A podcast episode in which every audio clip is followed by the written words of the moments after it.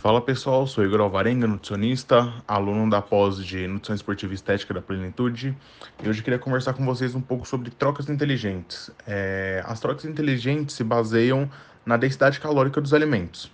Então, alimentos que têm muita gordura é, vão ter uma densidade calórica muito maior do que umas fontes de carboidrato, de proteína. É, vamos pegar alguns exemplos. Um hambúrguer. É, quando a gente pega um hambúrguer é, que tem muita gordura, então com muito bacon, muito cheddar, muita cebola caramelizada, é, isso vai aumentar muito as calorias do hambúrguer. Diferente da gente pegar, por exemplo, um x-salada com menos maionese ou sem maionese, é, um alface tomate, rúcula, é uma carne mais tranquila de comer.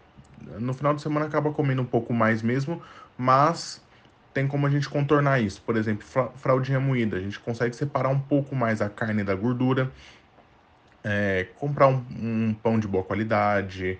Isso vai influenciar muito na, na densidade calórica do seu do, do lanche, por exemplo.